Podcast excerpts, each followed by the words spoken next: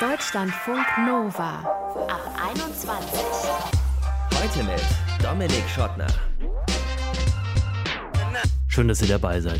Manch einer oder manch eine hat so 2474, eine andere oder ein anderer hat nur so 278 und wieder andere sagen, boah, so viele Freunde kann man unmöglich wirklich haben. Also im echten Leben.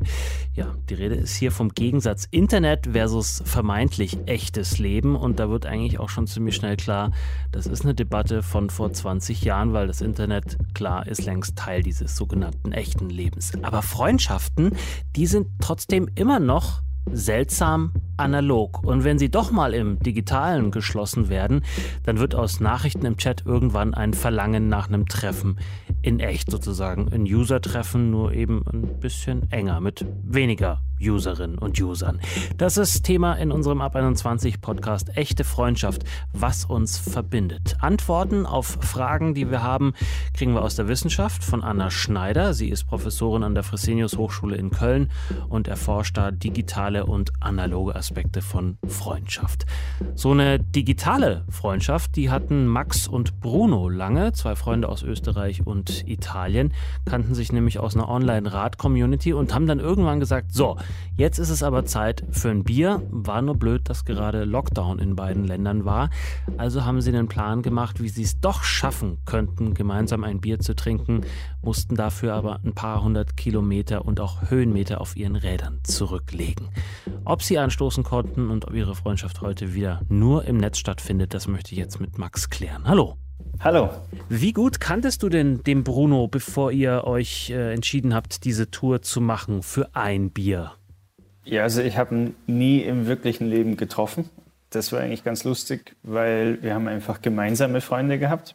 Ja, und dann sieht man ja über diese Social-Media-Geschichten dann immer, ah, okay, der folgt dem und so weiter. Und dann habe ich mitbekommen, der Bruno fährt auch Ultradistanz-Bikepacking-Rennen, so wie ich. Und irgendwann kommt man ins Gespräch es erschien halt einfach, dass wir, sagen wir mal, auf derselben Wellenlänge sind, dass wir uns gut verstehen. Mhm.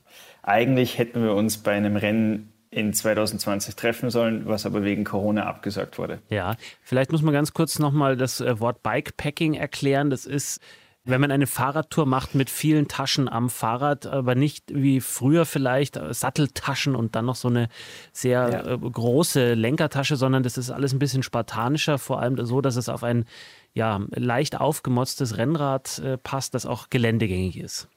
Genau, also viele machen das in Kombination mit einem Gravelbike, was im Prinzip denselben Lenker und eine ähnliche Geometrie wie ein Rennrad hat. Und dann kann man diese Taschen im Prinzip draufschnallen und auf Straßen und abseits fahren. Also man kann das mit jedem Fahrrad machen. Das ist komplett egal. Es geht eigentlich nur darum, dass man wirklich alles dabei hat, was man braucht dass man gern vielleicht auch draußen schläft. Man kann natürlich auch in Hotels schlafen, unabhängig von irgendwelchen Außenfaktoren von A nach B reisen kann. Einfach. Ja. Und jetzt war, hast du ja gerade schon gesagt, eure Idee, dass ihr euch trefft, aber du wohnst in Österreich, Bruno in Italien. Ihr durftet beide eure Länder nicht verlassen. Wie habt ihr denn dann einen Punkt gefunden und die Tour entsprechend geplant, wo ihr euch dann auch wirklich physisch treffen könnt und nicht nur im Netz? Also zu diesem Zeitpunkt war es halt so, dass Bruno innerhalb von Veneto in seiner Region in Italien sich bewegen durfte und ich innerhalb Österreichs. Und es gibt keine Asphaltstraße, die uns da verbunden hätte, aber es gibt tatsächlich eine eigentlich historisch ziemlich bedeutende Straße oder ein Pfad, besser gesagt, das Tigliachajoch oder Focella d'Ignes in Italienisch was äh, früher ein wichtiger Handelspass war zwischen Veneto und Osttirol mhm. für Holzhandel. Mhm. Und das hat irgendwie einfach zu gut geklungen, um wahr zu sein. Dann haben wir gesagt, okay, das ist eigentlich ein schöner Punkt, wo man sich trifft. Du wohnst in Salzburg. Wie weit ist das jetzt kilometermäßig entfernt? Da kommen ja noch die Höhenmeter dazu. Also es waren nur 250 Kilometer, es ist nicht wirklich lang.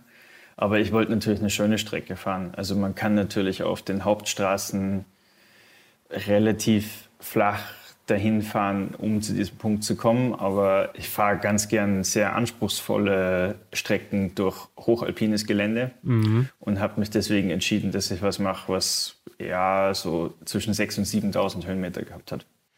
Das kann man auch sehen in einem ja sehr schönen Kurzfilm. Zwölf Minuten ist er, glaube ich, lang, aus eurer beider Perspektive. Auf YouTube ist der zu sehen, wo man dich ja auch ja. sieht, wie du unter anderem einmal ja, durch ein Schneefeld stapfst, immer wieder auch mal schieben musst, weil es dann doch anstrengend, sehr steil dann auch ist. Gab es ja. irgendwann mal einen Punkt, wo du gesagt hast, äh, ja gut, also jetzt treffe ich da irgendjemand aus dem Internet, wir haben zwar gleiche, gleiche Interessen, ich drehe jetzt wieder um, das bringt es doch alles nicht? Ähm, nein, eigentlich nicht. Also ich glaube, dass das wirklich das Coole an dieser ganzen Community rund um Bikepacking ist, dass es nicht diese also alle haben irgendwie ein gemeinsames Interesse. Ist nicht Tinder. Und ja, es ist kein Tinder, ja. Das kann man eigentlich, das ist ein guter Vergleich. Ja.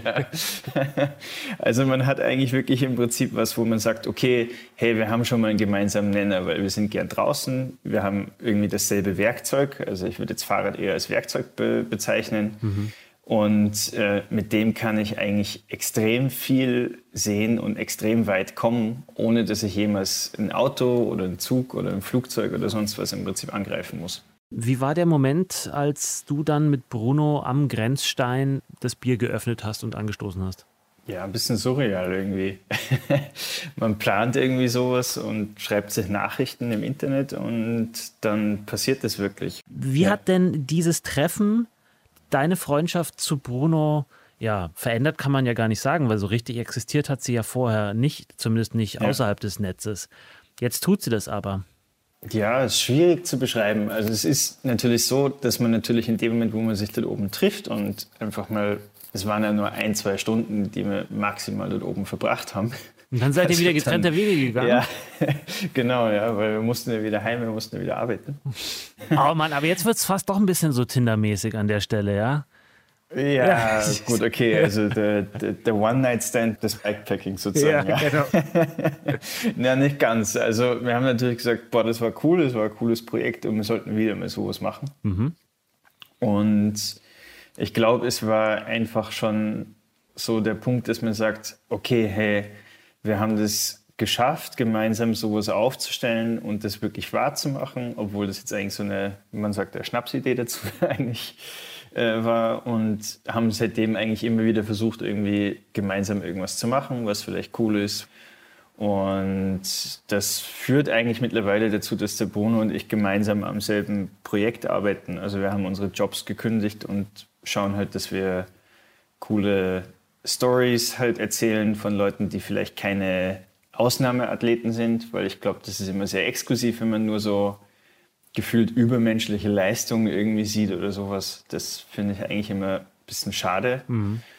Und haben halt im Prinzip unsere eigene Community gegründet, die halt einfach GraphGraph heißt, was halt einfach so Nonsens irgendwie so, jeder kann es aussprechen, egal in welcher Sprache und also G-R-A-V wie Gravel? Genau, ja. ja. Gravel, Gravity, was auch immer Spaß ja. macht, irgendwie so in die Richtung. Wie würdest du denn jetzt den Bruno bezeichnen? Der Bruno ist jemand, der sehr leicht begeisterbar ist. Und was mir beim Bruno extrem gefallen hat, oft ist es so, wenn ich jemanden frage, hey, was hältst du von der Idee und lass uns doch was machen, dann ist oft die erste Frage, okay, aber was kriege ich dafür? Mhm. Und wenn jemand die Frage mir nicht stellt, sondern einfach sagt, hey, das ist cool, und einfach, man macht was zusammen, ohne dass man direkt in dem Moment irgendeine Gegenleistung erwartet. Das ist für mich eigentlich was ganz Wichtiges. Also ist er ein Freund? Auf jeden Fall. Ja. Ein sehr guter oder ein bester oder irgendwo so ein, ja, so, man hat ja, gibt ja so Feierfreunde vielleicht auch und er ist eben, er ist eben dein Gravel-Freund. Ja, der Bruno ist so einer von diesen Menschen, die ich halt kennengelernt habe, wo ich halt gesagt habe, okay, so diese ganze Bikepacking-Community und die Ultradistanzrennen-Community, das ist genau das, wo ich daheim bin. Das sind einfach alles Leute, die Spaß an derselben Sache haben und die sehr naturverbunden und selbstlos sind eigentlich. Und das ist vielleicht, was viele Sportler oder Leute, die ein gemeinsames Hobby halt sagen können, dass sie dort in dieser Umgebung halt genau die Leute finden oder die Freunde, mit denen sie am besten zusammenpassen. Und das ist beim Bruno, glaube ich, auch genau das, dass wir sagen, okay, wir haben so viele Berührungspunkte schon allein dadurch, dass wir dasselbe Hobby haben, was irgendwie so ziemlich sehr großen Teil unseres Lebens ausfüllt, dass man dann sehr gut zusammenpasst, auch wenn man sich nicht so oft getroffen hat bisher. Sagt Max. Er hat im Lockdown vergangenes Jahr Bruno zu einem Bier eingeladen, und zwar an der Grenze von Österreich und Italien. Max aus Österreich, Bruno aus Italien kannten sich vorher aus einer Online-Community und haben sich dann tatsächlich an diesem Tiljacher Joch getroffen, um gemeinsam ein Bier zu trinken. Dann haben sie sich wieder verabschiedet und sind nach Hause gefahren. Inzwischen sind sie gute Freunde. Danke, Max. Sehr gern. Deutschlandfunk Nova. Wir haben eben Max und Bruno kennengelernt, die ein gemeinsames Hobby haben, nämlich Fahrradfahren auf langen Distanzen. Die kannten sich erst nur aus einer Online-Community und sind dann auf die Idee gekommen, wir wollen uns treffen. Und zwar während des Lockdowns an der Grenze Italien-Österreich, weil da die beiden wohnen in diesen beiden Ländern. Und seither sind sie ziemlich enge Freunde.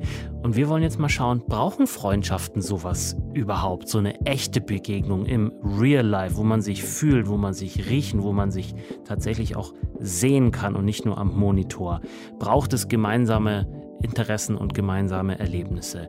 Kurz gesagt, woraus ist der Klebstoff, der Freundschaften zusammenhält? Darauf wollen wir jetzt Antworten gerne haben von der Psychologin Anna Schneider. Sie ist Professorin an der Fresenius Hochschule in Köln und erforscht unter anderem digitale und analoge Freundschaften. Hallo, Frau Schneider.